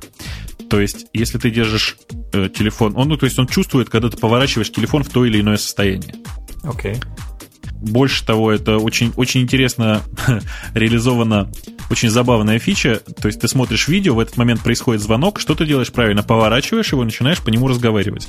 В момент поворота видео останавливается, ставится на паузу, ты разговариваешь, поворачиваешь его обратно, и в этот момент видео продолжается. Э, очень красиво действительно выглядит. А мож, можно ли смотреть его с этими сенсорами лежа на диване на боку? Да, конечно. Никто тебе не мешает, собственно, это все, естественно, выключается. Больше того, ты можешь в любой момент от, отказаться от автоматического поворота, поставив два пальца на экран и повернув, ну, так как бы ты повернул обычную картинку, то есть физическую, просто бумажную, повернув эту картинку так, как тебе надо, никаких проблем здесь нет, и происходит это с просто потрясающей скоростью. Я не мог долго поверить, что это не, там, не анимация компьютерная, а действительно реальное устройство. Потом оказалось, что у него аппаратный 3D, аппаратное 3D-ускорение. Это, в общем, по-моему, первое устройство от Apple, такое мобильное, с аппаратной поддержкой графики. Ну вот, если говорить о параметрах дисплея, то то резолюция, как ее называют, или разрешение, как называют мои слушатели, у него, в общем, не такая уж фантастически высокая, хотя, в общем, не самая маленькая. Невысокая она является, естественно, если ее сравнивать э, с разрешающей способностью того, что можно увидеть через только что упомянутый нами Apple TV, который, к слову говоря, поддерживает 720p HDTV, что ожидаемо и приветствуемо всеми любителями качественного видео – да, здесь разрешение, конечно, всего 320 на 480, но, честно так говоря, на самом деле этого разрешения вполне достаточно для комфортного просмотра видео. Я думаю, что те, кто когда-то смотрели видео на старых VHS-кассетах, согласятся со мной, что, в общем, разрешающей способности даже VHS хватало для этого, а она значительно меньше, чем 320 на 480. При таком размере, да, я думаю, если такой маленький экран, то реально вполне нормальное разрешение, при том, что э, полоса при этом сохраняется. То есть, э, как бы э, понятно, что на мобильном устройстве и по памяти, и по полосе есть некоторые ограничения, хотя Wi-Fi это неплохо, но вот учитывая, что там GPRS, Edge, это как-то так не очень впечатляет. А, хотя, на мой взгляд, это главный case. Это, это iPod с интернет-соединением.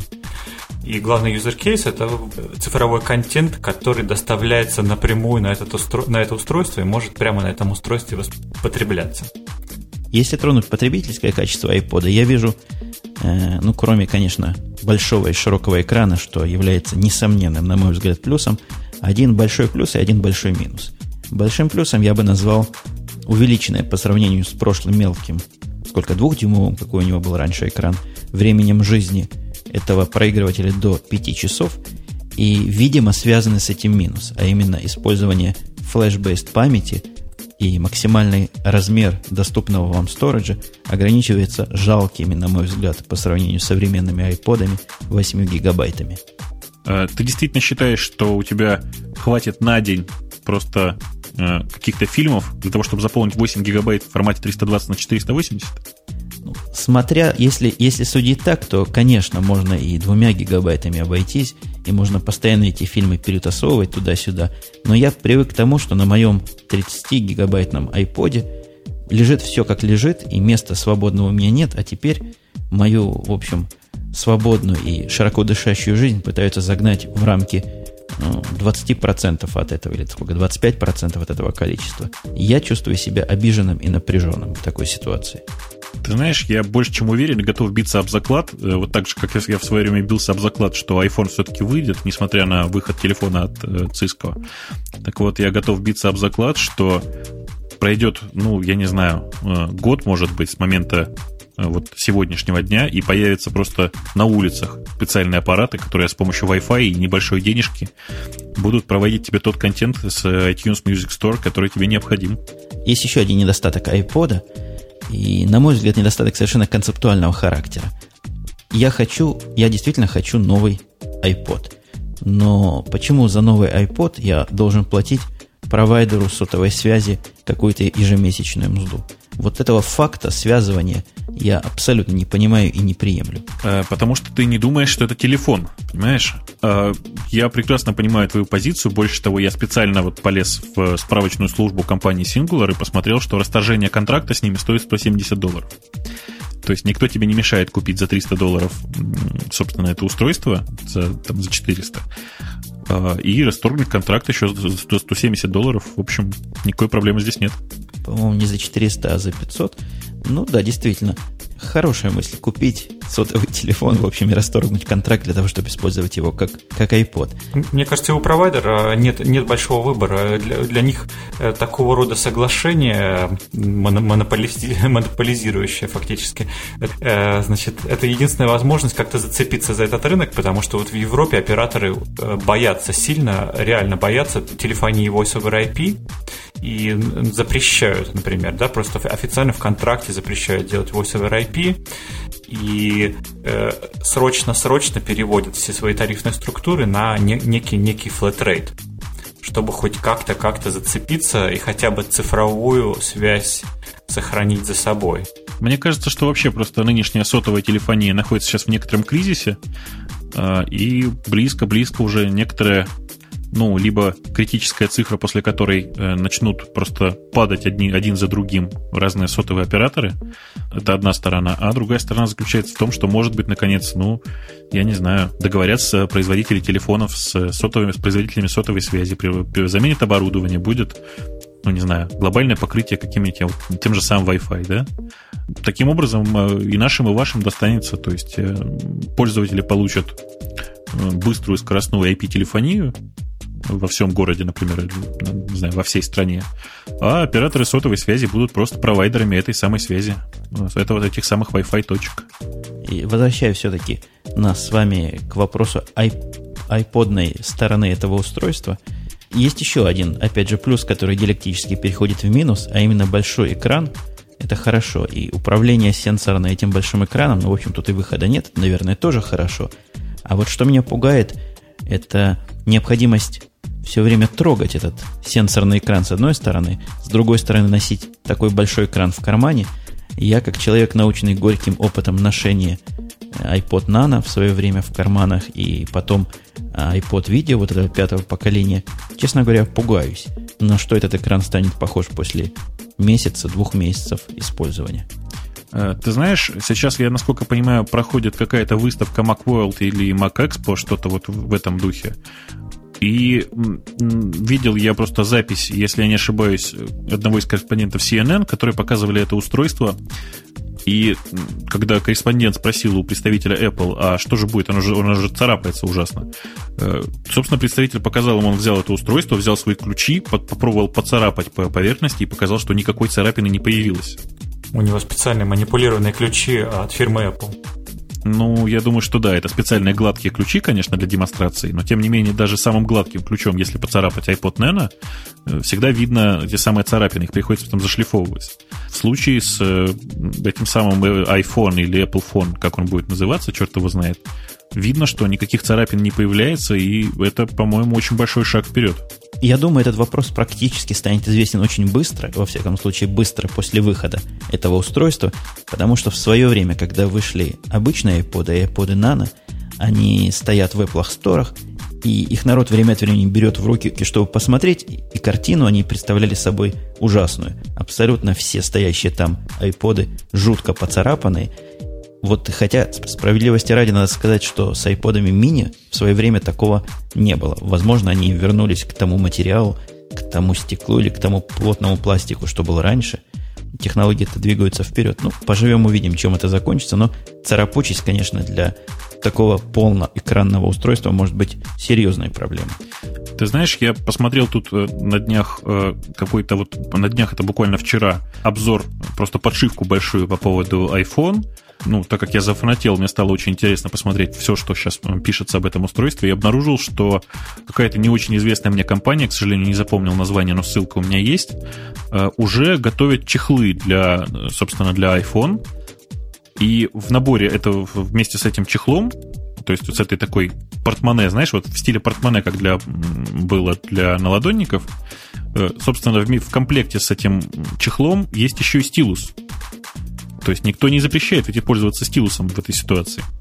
И тогда твой экран будет, в общем, таким же, как экран современного наладонника, без всяких проблем. Может быть, даже появятся какие-нибудь наклеечки специальные для тех, кто особенно, э, особенно экономит экран.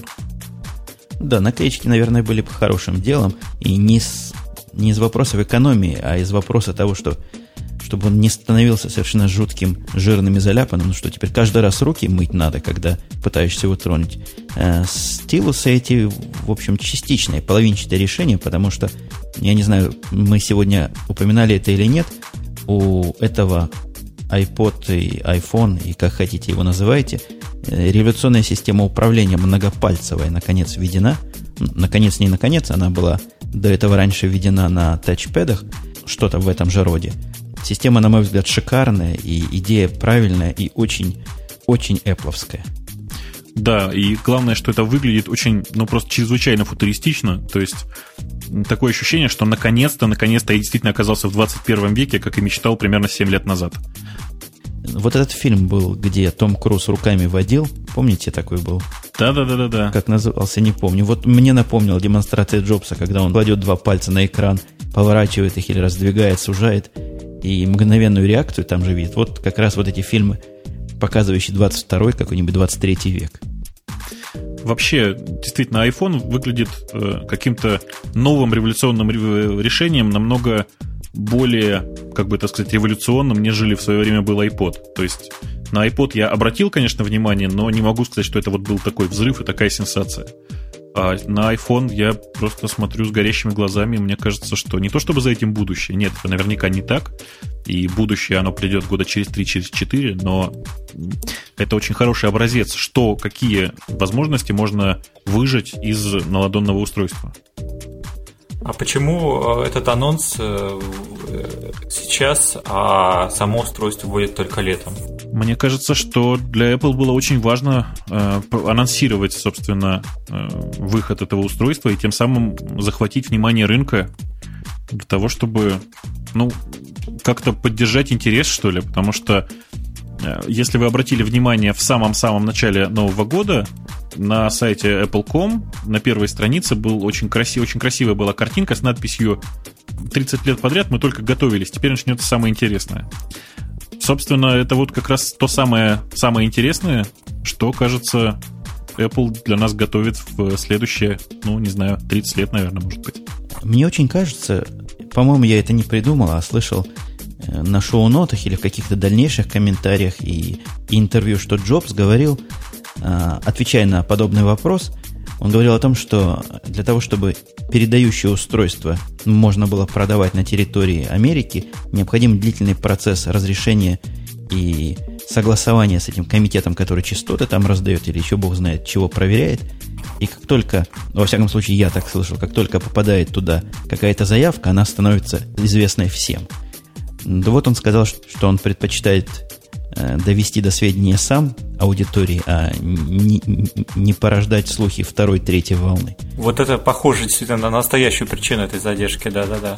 Из-за того, что FCC, то, что попадает в FCC, становится как бы публичной информацией, да-да-да. Э, мне очень еще нравится эта манера Apple, э, видимо, специально каким-то образом подпускать немножко слухов, и тем самым разогревать аудиторию, потому что на самом деле э, вот я слушал еще комментарии тех людей, которые одновременно вот смотрели со мной, собственно, Keynote, и было просто заметно, что все они ждут iPhone, и буквально вот все там, не знаю, держали скрещенные пальцы и говорили iPhone, iPhone, iPhone.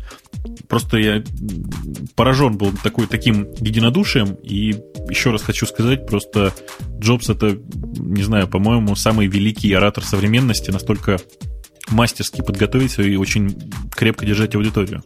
Надо было видеть, к сожалению. Алекс, тебе стоит посмотреть на эти, на кейноты, они называются.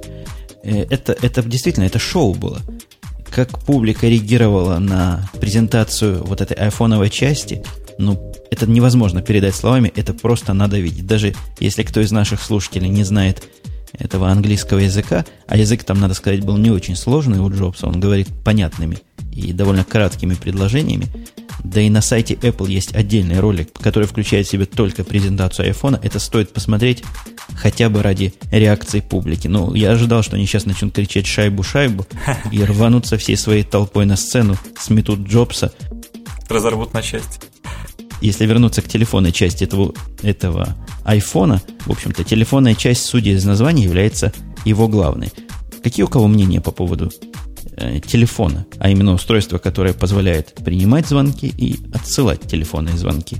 Чего такого революционного, полезного или неправильного вы в этом увидели, коллеги?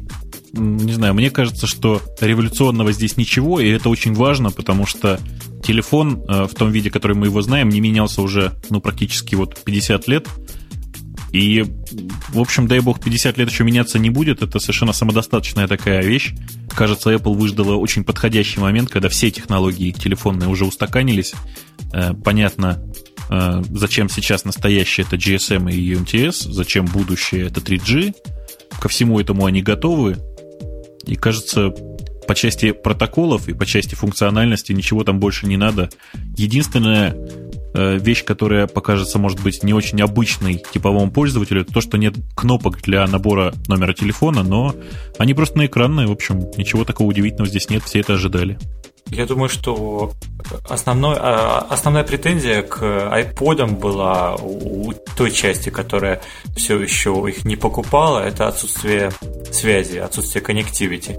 И когда эта связь добавляется как функциональная, то совершенно логично уже добавить сразу и телефон, поскольку больш... как бы, ну, часть, понятно, это идет через Edge, в Европе это будет идти через UMTS, э, цифровая связь. Вот, ну, а раз, раз уже есть UMTS, то, в общем, это уже и телефон. Сам по себе интерфейс и пользовательский интерфейс телефона давно устоялся, конечно, и действительно что-то новое, радикально новое придумать трудно. Скорее речь идет э, о слиянии э, этих всех устройств. Сейчас до сих пор, да, как бы люди, у которых iPod, iPod в одном кармане, телефон в другом кармане. Э, логично, что следующий шаг будет, что все это сольется в одном устройстве, которое я тут действительно согласен и с вами, коллеги, и с Джобсом, который сказал, что наконец умный телефон перестал мешать делать звонки. Но это мое изложение материала.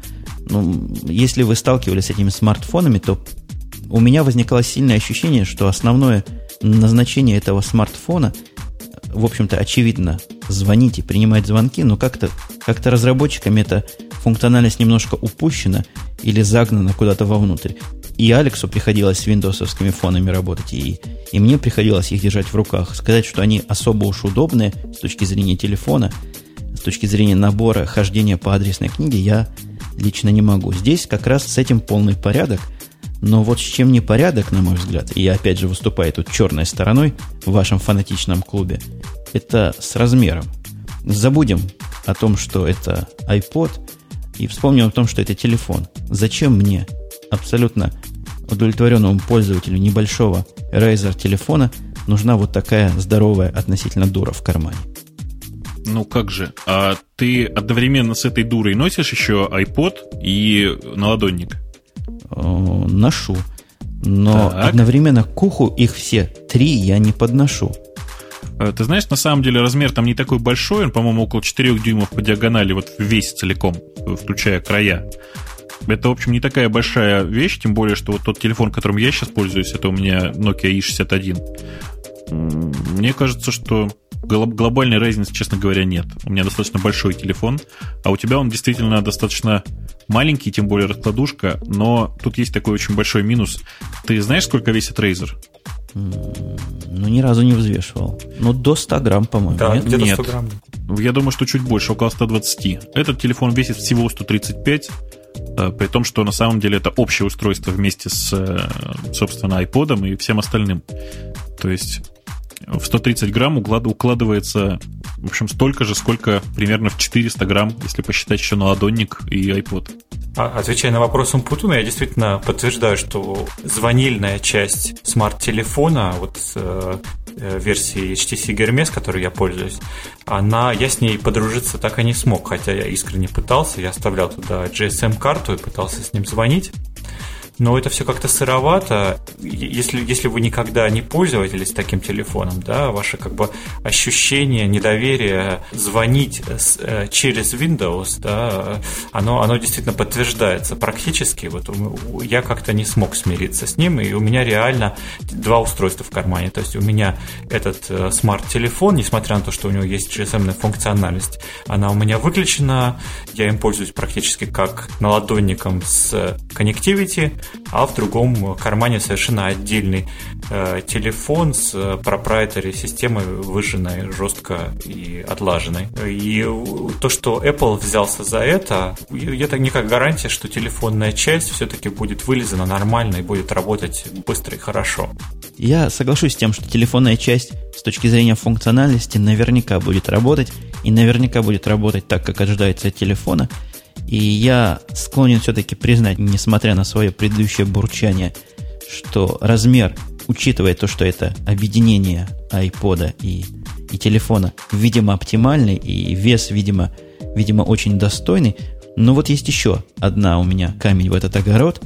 По-видимому, этот камень актуален только для американских пользователей, но тем не менее, как один из таких пользователей, у меня уже есть телефон, который на довольно долгом контракте с Singular, и насколько я понимаю, я свой, не точно насколько я понимаю, насколько фактически является ситуация, я не могу свой Razer, например, поменять на вот такой телефон, и что еще хуже, я не могу перенести свой номер на этот телефон. Практические неудобства от этого трудно передать словами, и мне кажется, для многих местных американских пользователей это станет серьезным тормозом вхождения на вот этот новый айфоновский рынок. Э, я, честно говоря, не очень, может быть, внимательно просмотрел э, сайт Singular, но я нашел там ну, такое упоминание о том, что вы в любой момент можете поменять телефон, э, марку телефона, несмотря на то, что вы находитесь на этом контракте. Это не в любой момент, эта возможность открывается далеко не всем и далеко в очень специальных условиях. Ну, например, если у вас есть какой-то семейный контракт, то из трех телефонов один можно поменять, по-моему, через год после того, как вы им пользуетесь. Я за даты тут не поручусь, но то, что это не автоматическая и прозрачная процедура, это абсолютно точно, потому что в свое время, меняя Siemens S66 на вот этот Razer, который сейчас у меня, я столкнулся с тем, что я не смог перенести свой номер на новый телефон и был вынужден зарегистрировать новый номер и всем его передать, и, в общем, большая головная боль была я в этом отношении вообще всегда очень боюсь таких э, контрактов с сотовыми операторами. В России они вообще очень непопулярны, потому что, ну, по историческим причинам у нас не приняты там схемы, когда у тебя просто со счета списывается что-то, то есть авансовые схемы, да? То есть, наоборот, дебетовые схемы. И большая часть людей все-таки живет на там, схеме по-быстрому заплатить за телефон, э, и от этого, в общем, никуда не деться прямо сейчас. Я, честно говоря, вот я когда раздумывал о том, как же мне купить эту американскую версию телефона, потому что, очевидно, европейская в России не очень подойдет. Так вот, единственный выход, который пришел мне в голову, это сделать именно так, совершенно варварским способом, купить э, телефон у Singular, э, отключить его от контракта за 170 долларов и подключить его, собственно, к моей сим-карте. Будет так, так называемая серая модель. Ничего не поделаешь. Да, но тебе придется его хакнуть для этого, насколько я понимаю. Ну, я, в общем, уверен в своих способностях, я уверен, что у меня получится. Наверняка с точки зрения GSM он будет залоченный на синглерскую сеть, как они делают со всеми телефонами, но земля русская не без умельцев, я думаю, либо ты хакнешь, либо найдутся более другие энтузиасты, которые это дело провернут. Да, тем более, что это, в общем, стандартная, стандартная ARM-платформа, которая изъезжена вдоль и поперек всеми. Все хорошо знают, как же она работает. Может быть, как-то закругляя тему айфона, такой блиц-опрос э, среди, среди нас. Э, купили бы вы этот телефон, если бы была такая возможность сегодня? Давайте я два сразу возьму, чтобы вот не мелочиться уже. Ну, я со своей стороны, несмотря на бурчание и попытку представить себя черной стороной, с процентной вероятностью, наверное, 99,5%, попадя в магазин, где он продается, а я туда попаду, как только он там начнет продаваться, наверняка не уйду без этого девайса. По крайней мере, мне кажется, что это очень сильный конкурент моей Nokia 770, вот этому наладоннику, которым я пользуюсь. Ну а ты, Алекс, как инициирующий этот опрос, какой твой ответ будет? Ну, если базироваться на той информации, которая доступна сегодня, я, пожалуй, бы не купил его вот так вот сразу.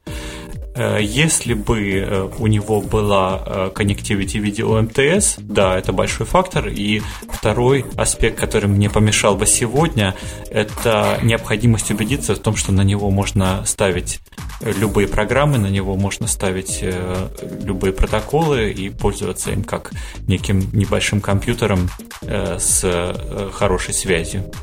Несмотря на то, что ты пытаешься тему закруглить айфона, я ее выкруглю в другую сторону. Есть тут еще фактор, который мы кратко указали, а именно, ну вот если грубо так сказать, третья возможность коммуникационная, не телефонная айфона, ну, практически повторяет где-то в чем-то возможности того таблет Nokia, о котором мы говорили раньше. Я правильно это дело формулирую?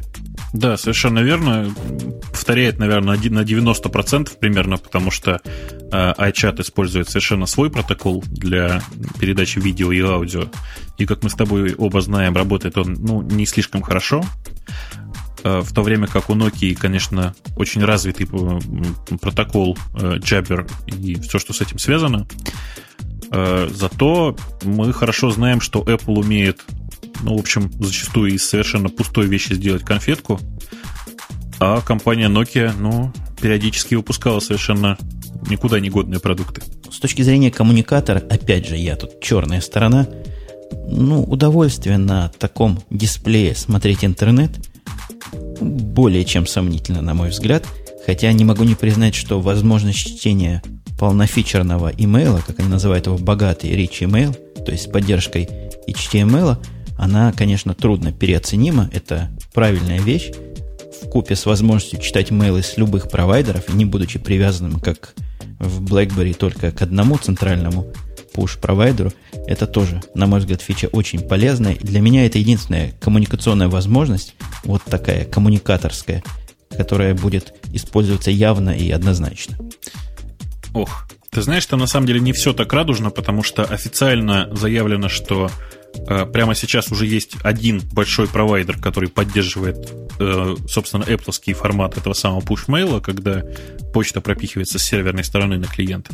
И этот провайдер, к сожалению, Yahoo Mail, который, мне кажется, ну, не самым лучшим выбором, э, несмотря на то, что у него действительно одна из самых популярных почтовых служб и в США, и в Европе, это все-таки довольно э, странный выбор. Но я уверен совершенно, что большая часть других э, почтовых таких вот служб очень быстро под, подключится к этому открытому стандарту, тем более, что мы все знаем, как Apple умеет вести за собой open source энтузиастов.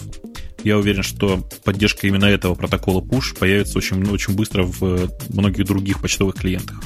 Ну, справедливости ради, поддержка обычного POP3 доступа и IMAP доступа уже доступна из коробки. То есть потенциально можно работать с любыми почтовыми провайдерами. Ну, это, конечно, так, но нет этого самого вот этого push-mail, вот этого появления почты по факту доставки его на сервер.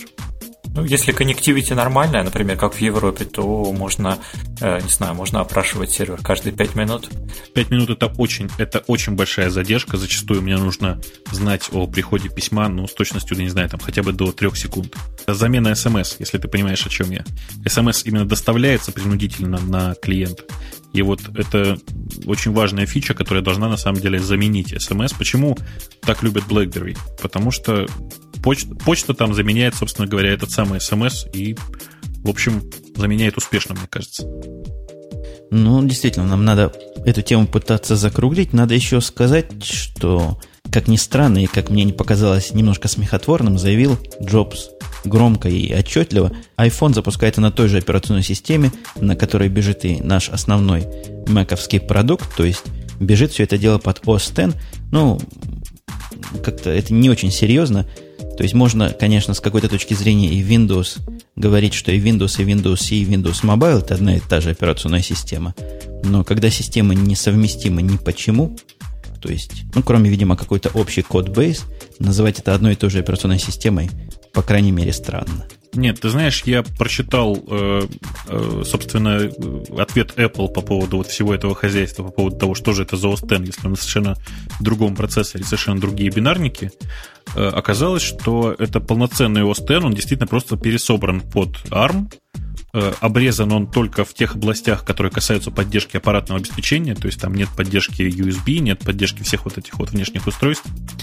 Во всем остальном это по, по API это совершенно стопроцентный Mac OS X.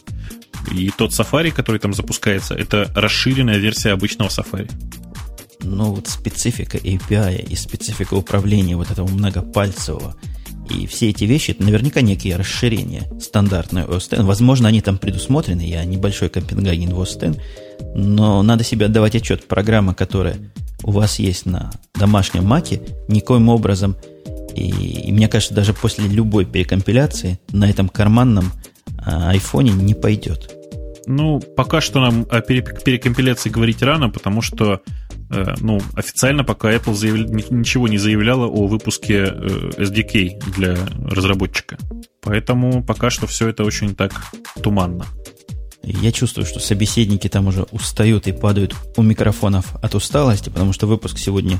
Ой, я даже боюсь сказать, сколько у меня в грязном времени здесь, а еще страшнее мне подумать, как я все это буду монтировать, но уж под самый конец. А что с точки зрения веб-браузера? Кого-нибудь он впечатлил?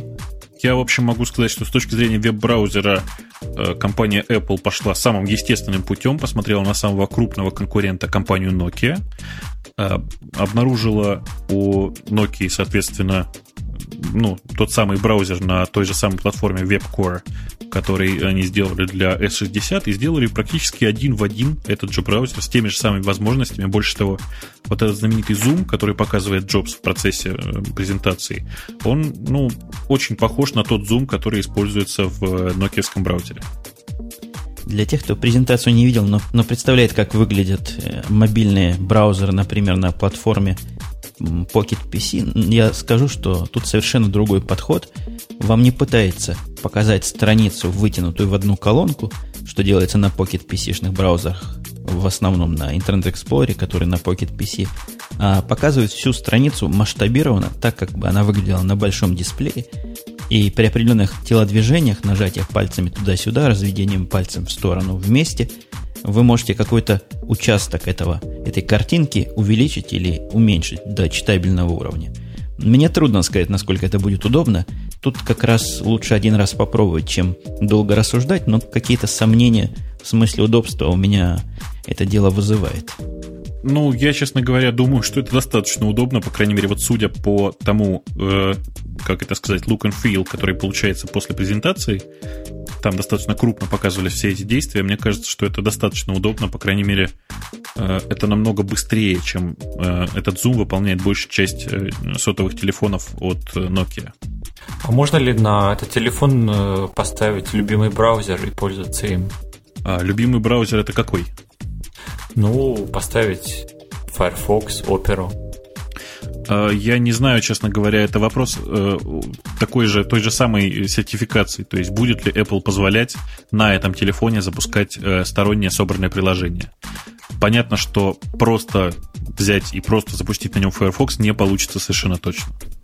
Мне кажется, это довольно серьезное ограничение, потому что, несмотря на всю нелюбовь, э, ну или, скажем так, недоверие к Windows, к мобильной платформе, это как ни странно, достаточно открытый вариант системы, и на, вот, на, на HTC Hermes э, для меня не стоит вопрос, насколько хороший был браузер, который э, на нем был по умолчанию, потому что браузер был плохой, это был Internet Explorer, э, вот, но, ну, как бы можно было поставить, я поставил у себя оперу, которая обладает всеми вот этими вышесказанными возможностями. И, ну, есть много достаточно других Эм, браузеров, которые на любителя можно тоже установить. И вот э, эта открытость, неважно даже какая то система, как конкретно называется операционная система, но то, что это развитая операционная система, для которой существует э, выбор приложений и бесплатных, и, может быть, даже не бесплатных,